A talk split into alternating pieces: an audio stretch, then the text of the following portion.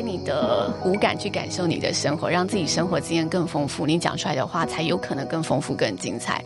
这是我觉得我在主持上，让我觉得我自己也跟着这个职业去有了生命中的变化。欢迎回来，大学问大学生的大在问，我是主持人查理，我是 Colleen。今天的节目对我们来说非常非常重要，因为我们今天要访问一个具有活动主持还有婚礼主持经验非常丰富，然后他自己也在 Podcast 里面有录制节目。欢迎千曼，嗨，大家好，我是千曼，打给后。然后自我介绍一下自己嘛，我自己就是千曼。那你的你的节目是什么？我有一个节目叫千曼慢慢说。我，然后我的曼字女字旁再加一个曼谷的曼，因为我发现很多人会把这个字打成真的就是你非常 slow 的慢，所以一定要解释一下，三个曼都是女字旁的哦。OK，那我们就进入今天主题了。那考瑞你先问吧。嗯，因为我自己对于身旁都有很多关于主持非常有兴趣的朋友，然后或是对于一些口语表达，或是甚至是在课堂上做简报的时候，就是他们对于口条都会有一些嗯想要对自己有点期待，所以他们特别想要问的问题，我觉得应该是听众朋友很想知道的问题，就是平常你是怎么训练口条的？然后如果冷场的时候要怎么救场会比较好？嗯，我觉得训练口条的部分啊，一定离不开大家需要去多听、多看、多吸收。但是吸收完的关键，常常大家会说：“嗯、呃，我有记啊，我有记得上次，嗯、呃，那个人可能在那个场景说了什么话。”但轮到我时，我就用不出来，所以我觉得你一定要找时间，真的试着把它讲出来，变成自己的。我记得以前在学英文，老师不是有说，就是单字你要念三次还是五次，才会真的把你记在脑海里面。我觉得语言就是相同道理，所以你要会说话，你一定要试着在你先熟悉的人面前去说话，然后尽量放肆的说，然后可能下一次在嗯没有那么熟悉的朋友面前，你也一样再让自己多放胆一点去说。那自然而然，你慢慢训练，可能在陌生人面前，你就会觉得我说话是一件很自然的事情。嗯嗯，所以你们平常训练的时候，都是先跟亲朋好友，就是训练自己的口语表达能力，然后成为一个算是定性嘛，就一个习惯这样子。嗯，其实我不是嗯、呃、读什么传播科系的啊，还是等等，所以我没有一个非常说嗯、呃、教育式的训练过程。嗯、那。我刚才说的多听多看，是我自己很喜欢说话。就是我从学生时期发现，哦，我喜欢站在舞台上看大家，嗯、啊呃，对，有以前学校有一些比赛啊，还是什么的，然后我就可以去，嗯、呃，站在舞台上，好像控制现场。我觉得我喜欢主持有一个蛮大部分是我那个控制欲，我就觉得，嗯，我可以掌控这件事情，在这个时间点上面完成，我就会觉得非常过瘾。对，然后另外一部分，因为你站在舞台上，你要会控制，你就要。拿捏你说话的整个长度，还有你说话到底要收放到什么样子的一个地步，嗯，对，所以我觉得这个部分就是我自己的揣摩方式。那个时候我就是去多看电视节目，然后多看大家要怎么样圆场，怎么样哦，这个人结束之后要怎么断点去接下一个地方，对，所以这是我自己的方式。那练习的过程，我不知道亲朋好友对大家来说适不适合，因为嗯、呃，现在很多小家庭。或者说，现在有的人他跟呃家里面的关系，不见得是真的会敞开心胸的去，嗯、呃，无所谓的聊，因为大家的状况就是不一样。所以我觉得把握一个原则，就是熟悉的朋友面前，一定会有几个熟悉的朋友。嗯熟悉的朋友面前，就是让他去多练习。你如果有一些你觉得哦，这个时候你跟熟悉的朋友讲出去，你觉得哦尺度太大了，那你就知道，呃，这个东西在陌生人面前更不能讲。对，因为有时候你话说出口，你会有一种哎，对方给你的一个很真实的反应。我觉得那种反应的东西是要去做测试的啊。Oh. 嗯。我懂，哎、欸，那我刚刚提到就是多看一些电视节目去训练，所以跟平常我们休闲娱乐看电视节目不一样的地方是，你有意识的在学习这件事情，就是你会观察主持人他可能会怎么表达，然后记下来他的案例。对。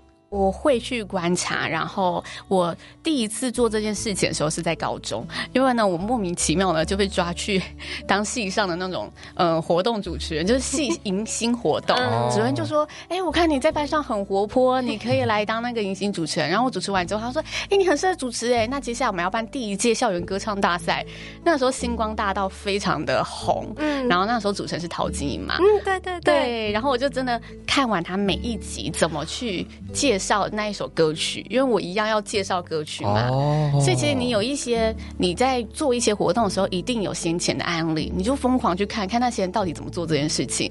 然后我就发现，哎、欸，陶晶介绍歌曲，他不是说，哎、欸，下一首歌是什么什么歌，下一首歌是什么什么歌，他有时候会先说，哎、欸，接下来这一首歌曲啊是最近很红的，他有时候会先介绍歌曲，嗯、那有时候会先介绍歌手，他说，哎、欸，接下来我们下一位歌，嗯、呃，下一位参赛者要演唱的歌曲呢是哪个歌手的，他反会用歌。手代入，但有时候他会以故事代入，就说：“哎、接下来这个、呃、选手选的这一首歌曲呢，其实是跟他的什么什么什么有关系。”对，我就觉得哦，原来你介绍一首歌曲可以有这么多种不一样的方法，嗯，所以我就会去看别人到底怎么去串场的。串场不是只有一种方式可以串，这是我第一次做这件事情。之后后来呢，我看节目呢就开始职业病上升，我懂那种感觉。对，就是我说，嗯，他这个用词不太到位，好像可以有更到位的词，就开始 开始笔记说，嗯，那你就会知道哦，这时候。但我觉得说话有一个很有趣的地方是有。时候你就是当下一个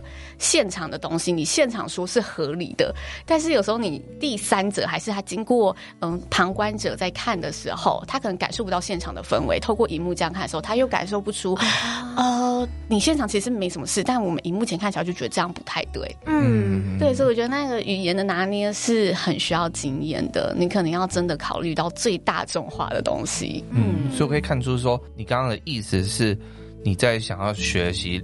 某种形式的说话方式的时候，你就是不断的去看其他人先前案例是怎么去执行的，嗯，然后透过不断的看、不断的看、不断的听，你就可以有一些自己的心得。我觉得更有效的学习方式，刚刚说，因为如果我假设我下一场刚好是要主持歌唱比赛，那就是找歌唱节目的主持那些节目来看，感觉会更知道方向。我刚刚学到的。嗯，那你刚刚说多听多看，你还要看什么样的东西去学习？看的话，我觉得，嗯，大家看看自己想要走什么路线嘛。如果想要成为主持人，你可能你需要看的，如果你想要走，嗯，像我自己本身一开始出来是做婚礼的，嗯，婚礼的话，你就必须对情感的东西是更细腻的。那更细腻的话，你可以去看一些电影旁白。我觉得电影旁白有的很有想过这个。对，有些台词的设定，它就是一句就让你觉得啊，怎么？戳进你心，因为那个都是字字句句都珍贵嘛，所以你在看剧的时候，你就会去看哦，原来这句话这么去形容，是会让大家很有感触的，然后就赶快记下来。对，或者是看书。对，那看书就看你自己喜欢的类型了。我觉得，除非你真的是因为学习去看书，不然我觉得看书一定要先去找你喜欢的书，它才可以做得长久。嗯嗯，对。那看书，我觉得很好的学习是去看别人怎么描述一样一个场景、一个事物，还是描述这个人的特质。嗯、我觉得看书是让你更敏锐的去对文字有那个细腻度的掌握。对，感觉。我自己学到蛮多的，因为像你刚刚讲电影旁白，我觉得蛮给我一些 inspire。然然后你刚刚提到说，可能你你要学习什么样的东西，你就看什么样类型的东西。所以，例如说，可能今天你不是想要做主持，你可能只是想要训练演讲，那你可能就看一些像是 TED Talk 啊或什么的，看别人是怎么去表达这些东西，就是讲讲简报这种形式。是怎么去做？我觉得可能大家也可以去试试看这样子。嗯嗯。那刚刚有提到婚礼主持，然后我知道主持好像大部分有分呃活动主持跟婚礼主持。那想问这两个在风格上或者是主持方式上有什么差异吗？我觉得差蛮大的耶。嗯、对，因为婚礼啊，它是一个你更需要变成绿叶的角色。活动有时候它因为一些中间的桥段设计，你可以一个人在上。上面他需要你一个人在上面去做很多事情，对。但婚礼基本上最好就是上面的人有出现的时候，一定是以新人为主角。如果你太以自己为主角，就是喧宾夺主了。毕竟婚礼就是每个人一生一次，那么嗯难得的机会，可以把生命时期不同阶段的人都聚集在一起。可可能它就是一辈子会发生一次的事情，不知道下一次可以聚集这么多亲朋好友的时候是什么时候。所以婚礼千千万万就是我觉得很很不一样的事，你就是一定要把舞台留给新人。对，那亨利跟其他活动不一样的地方。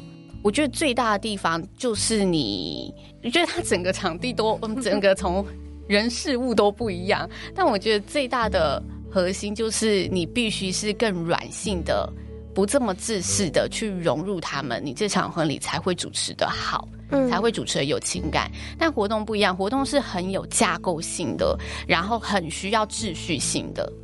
对，婚礼也需要秩序，因为婚礼它就是有限的时间内要做这些事。但是婚礼需要的秩序不这么硬性，活动需要的秩序是秩序是可能你三分钟你就是一定要做完。你超过一点点也不行，因为他们会有任何长官赶行程的压力，尤其你主持到一些大长官，他下个行程就是一定要离开，所以你多讲一句话，你又多 cue 一个流程，你就完蛋了。但婚礼的弹性相对可以变动，新人也可以接受你变动，但你要怎么让他接受？你让他觉得氛围好，他就可以接受。所以我觉得婚礼是一个很柔软的东西，跟其他活动相比，这是他最特别、最迷人的地方。嗯。嗯活动主持会让我想到，就是像记者会啊，如果要 cue 长官等等。嗯、但是如果要我学婚礼主持，要学，我会不知道怎么用什么方法，因为网络上好像也很少那种婚礼主持的教学。那通常来说，你是在怎么琢磨这一方面的？嗯。嗯，我觉得婚礼主持，我刚好进入婚礼主持的时候是百年婚潮的时候，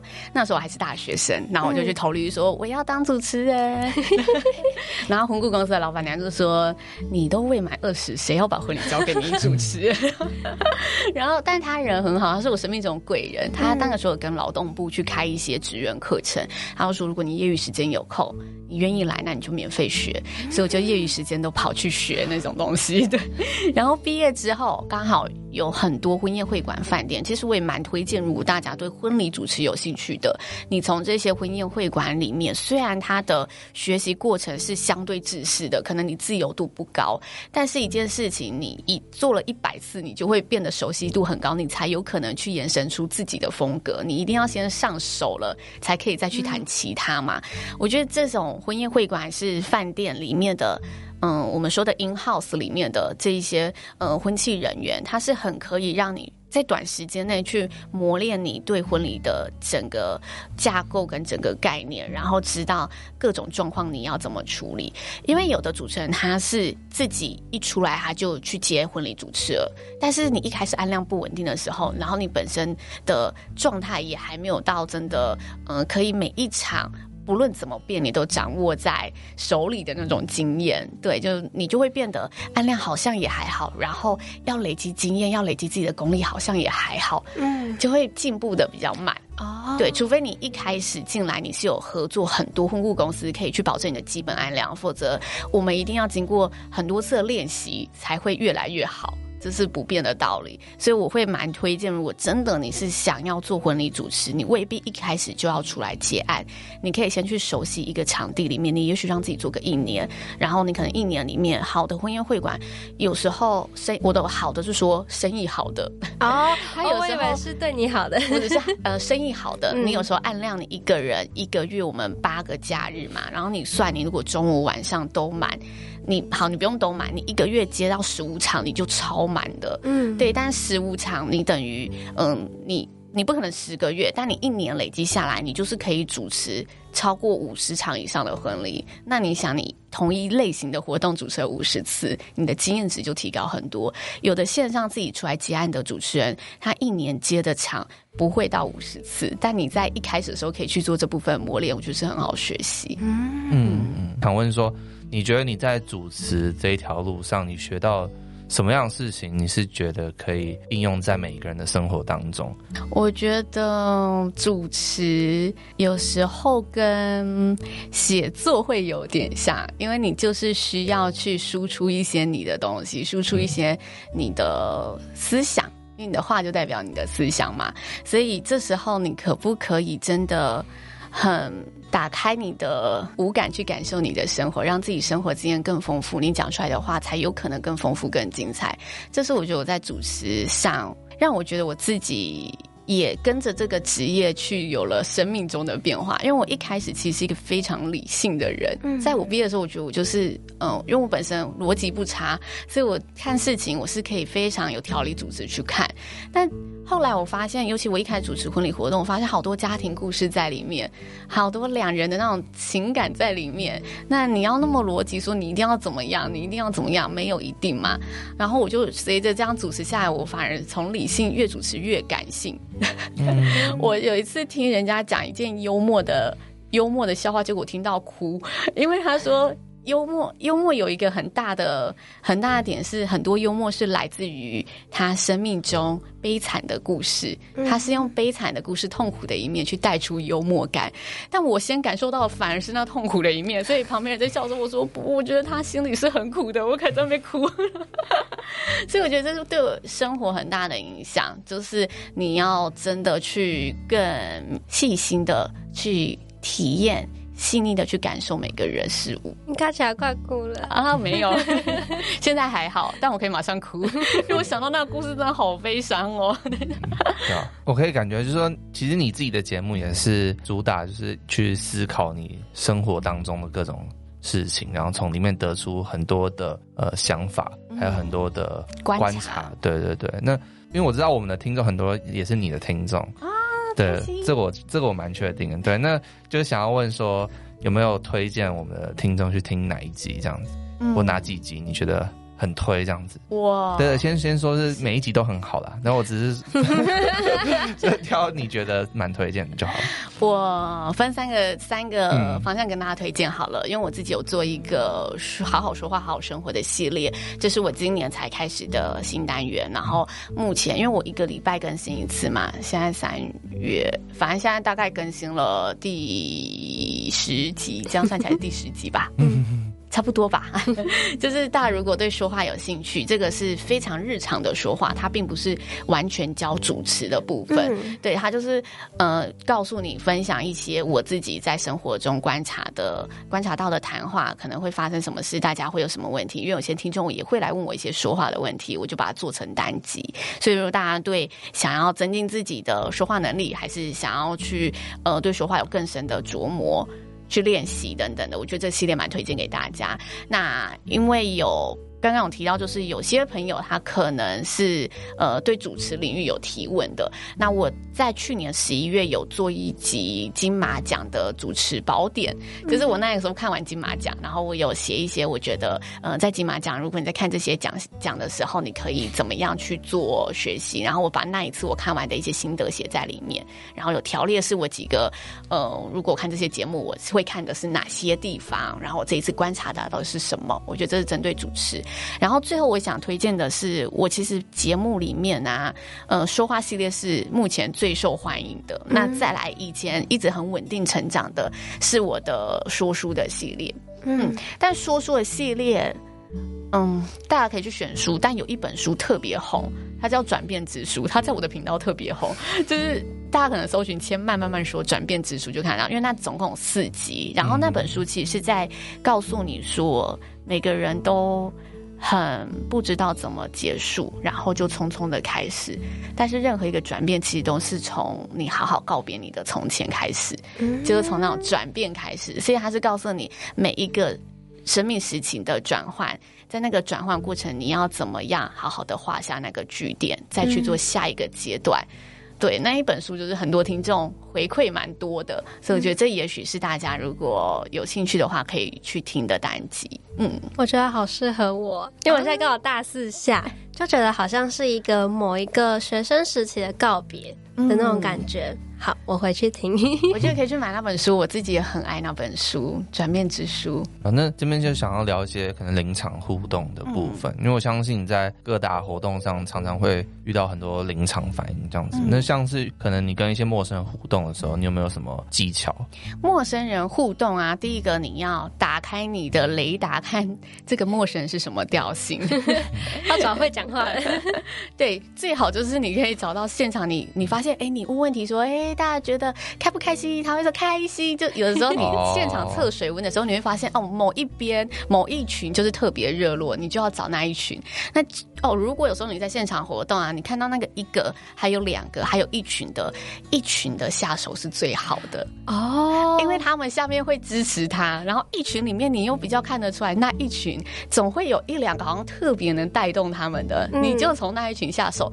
但如果今天你在现场的活动里面，你发现他就是一个人来，然后你又要 cue 他，哇，他下面又没人，他 本身又害羞，他上来根本就不知所措，嗯，对，所以有时候他下面有人在支撑他的时候，是一个蛮好下手的点。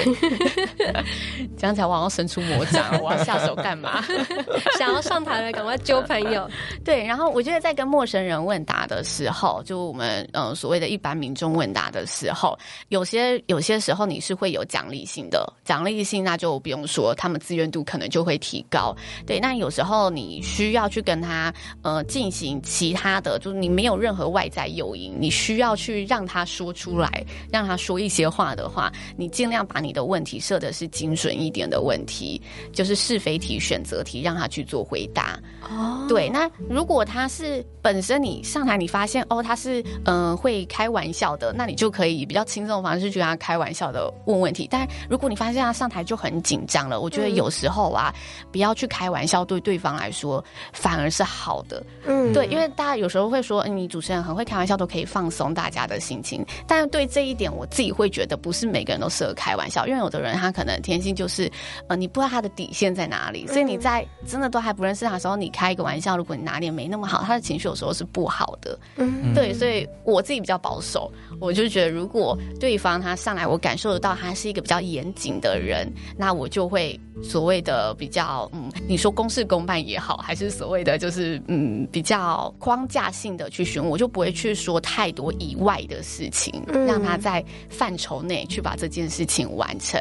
对，嗯、去做这部分的引导哦。所以一开始是会想说，如果有一群人的话，因为他有朋友上台，他下面就开始做反应，就，起就让场子热络。对对对对对，对所以挑一群人比较好。嗯、然后接下来就是问一些呃是非，或者给他选择题，不要问那种开放式或申论题，他可能比较是非选择可能会比较好回答这样。对，啊、嗯，或者是有时候你一开始你判断错误了，你丢了一个很大的问题给他。其实我们看节目会看到，有主持人他可能丢问题出去，对方没有反应，他会再补充叙述。然后你是主持人，你就可以做这件事情。你发现对方没有反应了，你就补充叙述，再把你的范围缩小一点点。嗯，对，就万一你真的一开始真丢了太大的一个、嗯、一个问题，要让对方不知所措的话，其实你是可以自己挽救的。嗯嗯，那主持人真的要整个耳观八方。那哎，我刚刚在讲什么？耳观八方，耳观四面，耳哦，眼观。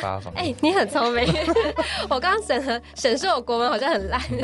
可能像如果在主持的时候遇到像刚刚口音的问题，就是不知道在讲什么，那这时候你会怎么办？我会帮他讲一下，这是一个很好的示范。然后，然后讲完之后，他就哦，对对对对，通常大家就会继续讲下去了。对，可以制造效果。耶。对，我可以看到刚刚千曼其实提到很重要，说你在跟很多人互动的时候，第一个你要挑可以跟你互动人互动，然后再来是说你真的跟他互动的时候，你要挑你要跟他聊什么样的话题，嗯，就是可能比较开放一点、幽默一点，喜欢讲讲话，你可能聊比较轻松一点。那如果今天是相对严肃，你可能就要。在你聊的范围内，要稍微缩小一点，以免出什么其他意外状况。嗯、我觉得这是一种说话的智慧跟艺术，这样子。我觉得就拿捏，嗯、拿捏很重要。你有没有遇到最惨的状况？就是自己的经验，就是那种。啊，然后很后悔，他这样什么话都不想说。你说对方让我觉得很惨、很惨的那种，很难掌握的那种。对，就是你到现在还是会做噩梦那种，有没有吗？我好像还好哎，因为我刚刚提到我就是相对保守，嗯、我都我尽量做我自己有把握的事情，所以我目前为止没有到惨到就是真的我在舞台上受不了的。嗯，对，但我相对保守有一个原因呢，是我。有曾经一度就觉得我想要走那种哇，非常可能可以让现场全部都一定要热起来的场子。然后我试了几次，就发现呐、啊，你不用这样为难自己，因为每一场观众的属性就是不一样嘛。然后你与其让他觉得自，还不如让他觉得你跟他是同一阵线、同一频率的人。对，所以这样子的情况就不至于让他们觉得太尴尬，然后会让他们觉得哦，我一定要强迫性的配合你。有的主持人很喜欢教大家一直拍手，一直拍手，一直。直拍手，他拍到后面根本就贫乏了。嗯，对，所以我觉得这种东西就是你有时候在舞台上不用一定要做到那个，那就是一定要做到，好像说一定主持人就是要都会带场的，你一定是会带场，但你的会带场不是每个场子都。热忱怎么样才是代差？而是你可以让每个场子都很舒服的，这是我自己对主持人的定义。嗯嗯，就可能每个主持人都有每个主持人的风格，这样。对，但有的人他真的就是走欢乐型的，他可以这么做。但我觉得我自己走的不会是完全欢乐型的那种，就我自己的调性。包括如果大家有去我 FB 还是去我 IG 看，也会观察出来这个主持人的路数不是这样子。嗯，对，就像我们看线上主持人啊，吴宗宪、吴宗宪的主持风格，然后、呃、黄路梓茵、露露她也有自己的主持风格，然后 Sandy 她也有自己主持风格。我觉得每个人一定都有不同的路数，那就是看观众喜欢哪一个，然后你自己的市场在哪里去做自己的定位。嗯，你的就是知性生活这样，嗯、我也可以微欢乐啦，有感觉有，真的有。那刚刚是聊到，如果是来宾上台要怎么样跟他对话沟通？那如果现在变成主持人自己，就是如果来宾聊到自己可能呃不是很感兴趣或是没有接触的领域，然后可能要说一些关于主持人的想法，那可是突然因为那个领域不是自己熟悉，那如果这个情况的话该怎么办？第一个啊，会发生这种问题的活动，通常都是会议型，或者商务活动型，或者是一些不是生活用品的品牌。嗯，它真的是一些比较专业东西的品牌。那这时候很考验主持人事前有没有好好消化厂商提供给你的那些资讯。所以有时候大家会说：“哦，主持费怎么这么贵？到底贵在哪里？”因为我们要读的资料很多，不是你想象的上去，你讲那一分钟，你就是把那一分钟背起来而已。嗯，背是一回事，是一个功夫，但你后面你背的东西是什么，能不能去呃变成自己的话说，那就是考验你资料吸收的多少。所以基本上你有。做完这一定的功课，去了解每个专有名词。嗯，遇到这种情况的几率就会降低。嗯，对。但如果真的遇到那个来宾，他就是分享的很起劲，分享到更专业里面、更深一层的东西了，那你就可以再直接问他说：“哎，我们刚刚说的这个，如果你事前有读资料，你会稍微嗅到他这个是在讲哪一部分的？那你说：哎，我们刚才说的这个是，嗯，是不是什么领域的？还是哎，是说什么部分的吗？那嗯，可以再跟大家就是一起聊聊这部分的东西吗？他就会知道哦，这部分可。那你没有那么就是 catch 到这个东西，嗯、对，他就会知道了。还是他问你说，哎、欸，那主持人对这个有没有看法？就说，哎、欸，所以这个是说哪哪哪个部分嘛？你要先跟他确认好，啊、然后再去回答他。嗯，我觉得你坦诚的说自己不知道，或者是像这样婉转的去跟他询问，比你自己以为是那个，然后回答出来答非所问。来的好，因为大家本来就不是人什么都知道，所以我觉得你在问的时候，下面一定有人跟你一样，他是不知道的，所以你透透过你的问题去提问，对方也有一个机会再去阐述的更详细。那下面那些不知道的人也可以再知道，我也可以更清楚。我觉得这是没有关系的一件事。嗯，对，我觉得千曼刚刚讲的跟我自己在节目上主持的经验蛮像，就有时候。来宾会分享太艰涩的内容，嗯，对，那这时候我可能就要请他再稍微把他刚刚讲的东西再拆解一下，嗯、对，不然可能听众会听不懂这样子，嗯，对，因为这就是他的专业，对对对，就是就来宾没有不好，他只是可能聊太讲太起劲，所以他可能聊到他自己心中最深的那一块，让对，让然后这样表达出来可能会不太好，就是在整个场子上面可能。大家会 lost 掉这样子，嗯，就如隔行如隔山。对，我们目的就是要把他的山带到观众面前。那刚刚有聊到，就是呃事前准备部分，主持人需要准备很多很多。那通常来说，这一场活动你都会怎么拆解它的流程？就是它的时程会大概怎么安排跟准备的？嗯。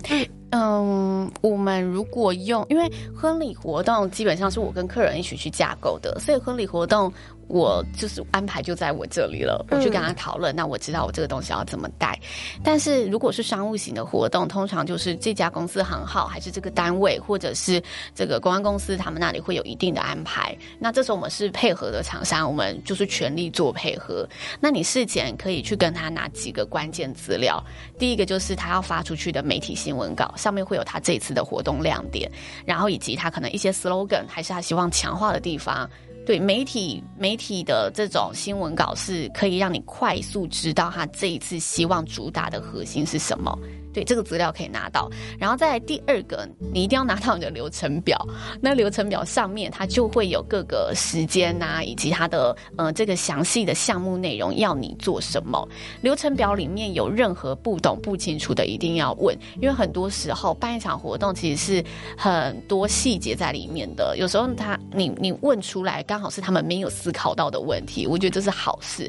所以绝对不要，因为有很多嗯主持人来，就是可能同意我们这样。讨论，他说：“哎、我去问这个，他会不会觉得我很不专业？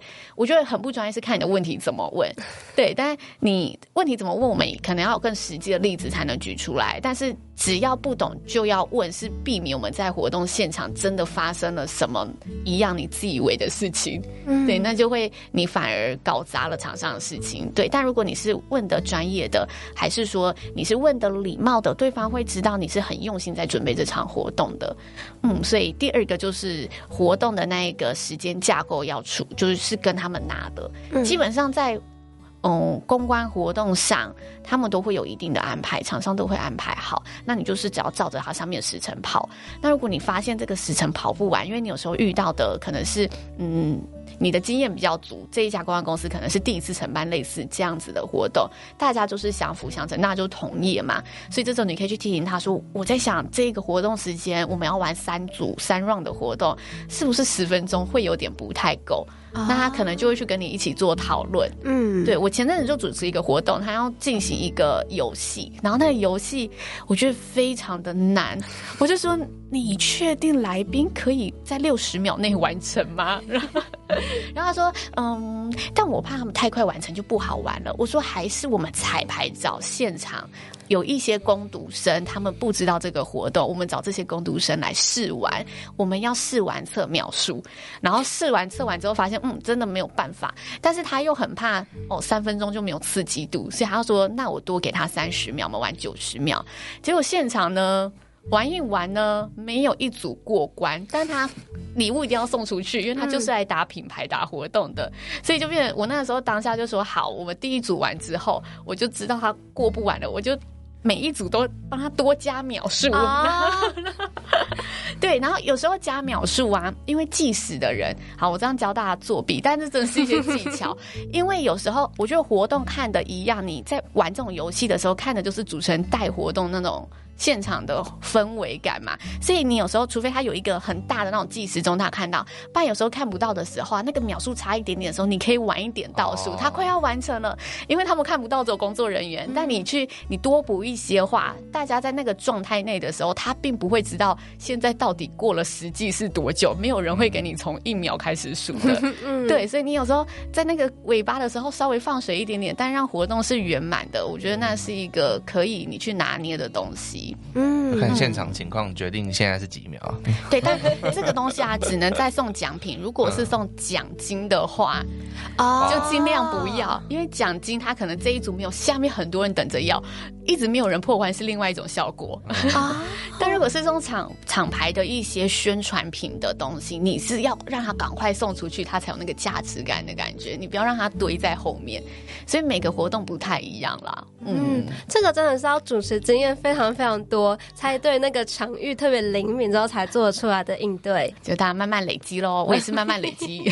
那刚刚那个像是呃事前的准备，比如说跟对方要新闻稿，跟对方要时程表，是比较属于像事前的。那呃中间活动进行中的话，有什么需要特别注意的地方吗？或者是活动后也可以？活动当下基本上前面都会有一个对稿跟彩排的时间。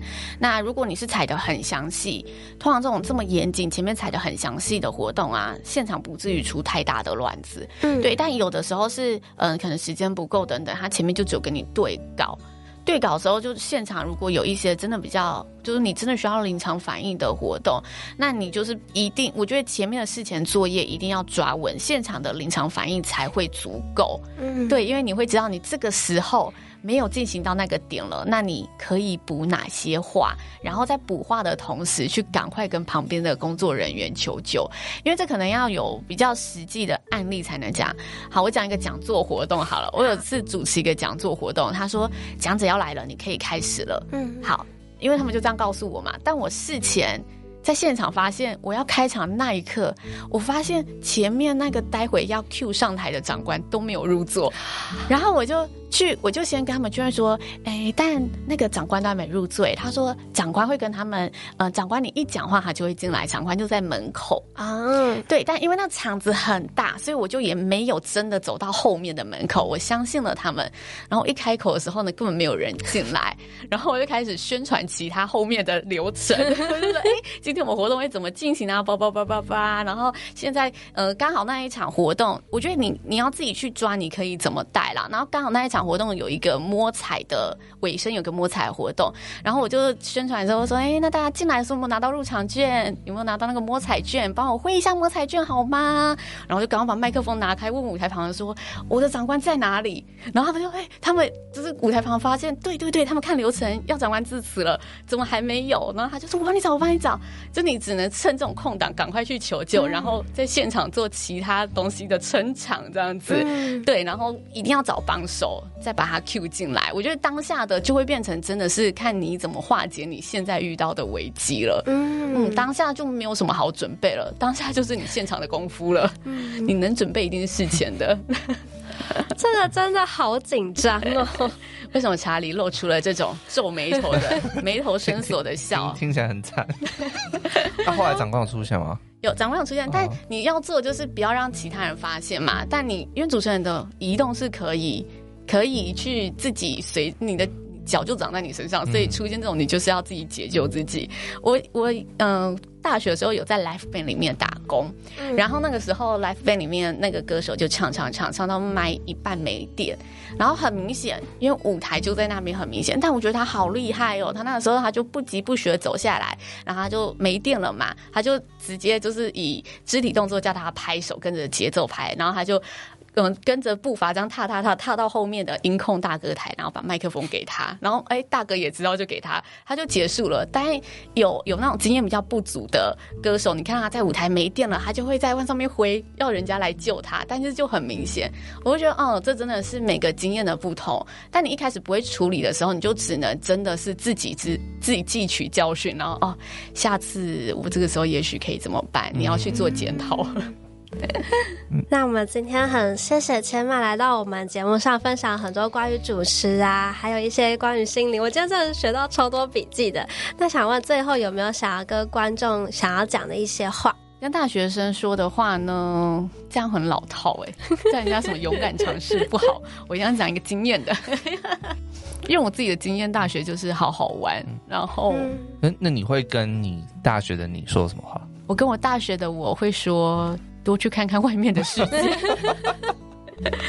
我就因为现在回头看，会觉得大学好多东西还是没有接触过。但是我大学是玩疯了，太专注在社团活动里面，所以导致我自己也关闭了我其他的、其他的那个雷达，没有去感受外面的东西。然后直到毕业又发现，哦，社会真的也是另外的世界。虽然我大学有打工有玩社团，但是外面的世界真的还无敌大。特别是如果跟大学讲的讲话，我会觉得。就是多尝试耶，嗯，我能理解，因为我觉得心境上会有一些转变。像一开始我在学校，可能觉得我真的尝试很多东西，可是如果越尝试越多，越发现自己好贫乏。就是我发现，同样在不同领域，呃，广呃精深的能力的人真的很多。然后我会越学的时候，越觉得自己有点很薄的感觉，又很轻的感觉。我不知道，就会有这种感觉。但我觉得大学，大学啊，不用在意自己要多深。嗯、我觉得大学是要在意自己接触到了多少的东西，因为那多少会决定你之后思考可以到多广。嗯，对。如果当然，如果你读技术，我有一个朋友，他从国中就开始当发型设计师。你看他今年三十岁，他做了发型设计师做了十五年。你很难想象。但是你跟他聊发型以外的事情，你会发现他没有接触过，他就是真的那个东西是他缺乏的。嗯、那我觉得相对，因为他是学技术的，他到现在他非常专业。那学技术是另外一回事，但是现在一般大学一定提倡就多元教育嘛。那这个多元就是让你什么都接触看看，我觉得他是有用意在里面的。你在接触的时候，你真的去认识到更深的人，他深的时候变成那个样子，那是不是你想要的？嗯、所以那时候不用担心自己是不是太少了，嗯、而是去看那个以后他的那个样子，是你未来有向往、有憧憬的吗？哦、嗯，我觉得反而要看的是这一点。嗯嗯，好，谢谢慢慢慢今天来到我们节目。那我们的节目在各大 podcast 平台都可以收听到。对，那当然也记得去收听慢慢的 podcast，千慢慢慢说。然后你还有 IG 的粉钻，还有 Facebook 嘛？对。对，IG 大家可以多望一下，嗯、因为我现在就是 IG 就是非常佛心经营。哦、我知道慢慢慢慢也有官网，不是吗？我记得。哦，对，但网站主要就是放我主持的一些作品，哦、所以大家可能要收听节目啊，看到比较生活一面啊，IG 比较多东西哦。嗯，对，然后。那个刚刚你提到的很多节目，我们都把链接放在下面，大家可以有兴趣收听。那另外最后呢，如果你是用 Apple 装置收听，也拜托帮我们到 Apple Podcast 上留五颗星，然后留下你的留言。对，那我们也有以前都会说真挚的留言，听说把真挚拿掉了。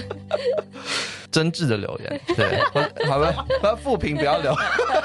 你们最近收到负评吗？怎么有心理阴影的感觉？偶尔还是会有一些负评啦，对啊。也是好事啦。对啊，不过你的复评的话，我们有个回馈表单，你可以从那个回馈表单留你的复评，这样子。但回馈表单在节目栏底下嘛？对对对。对，嗯，OK。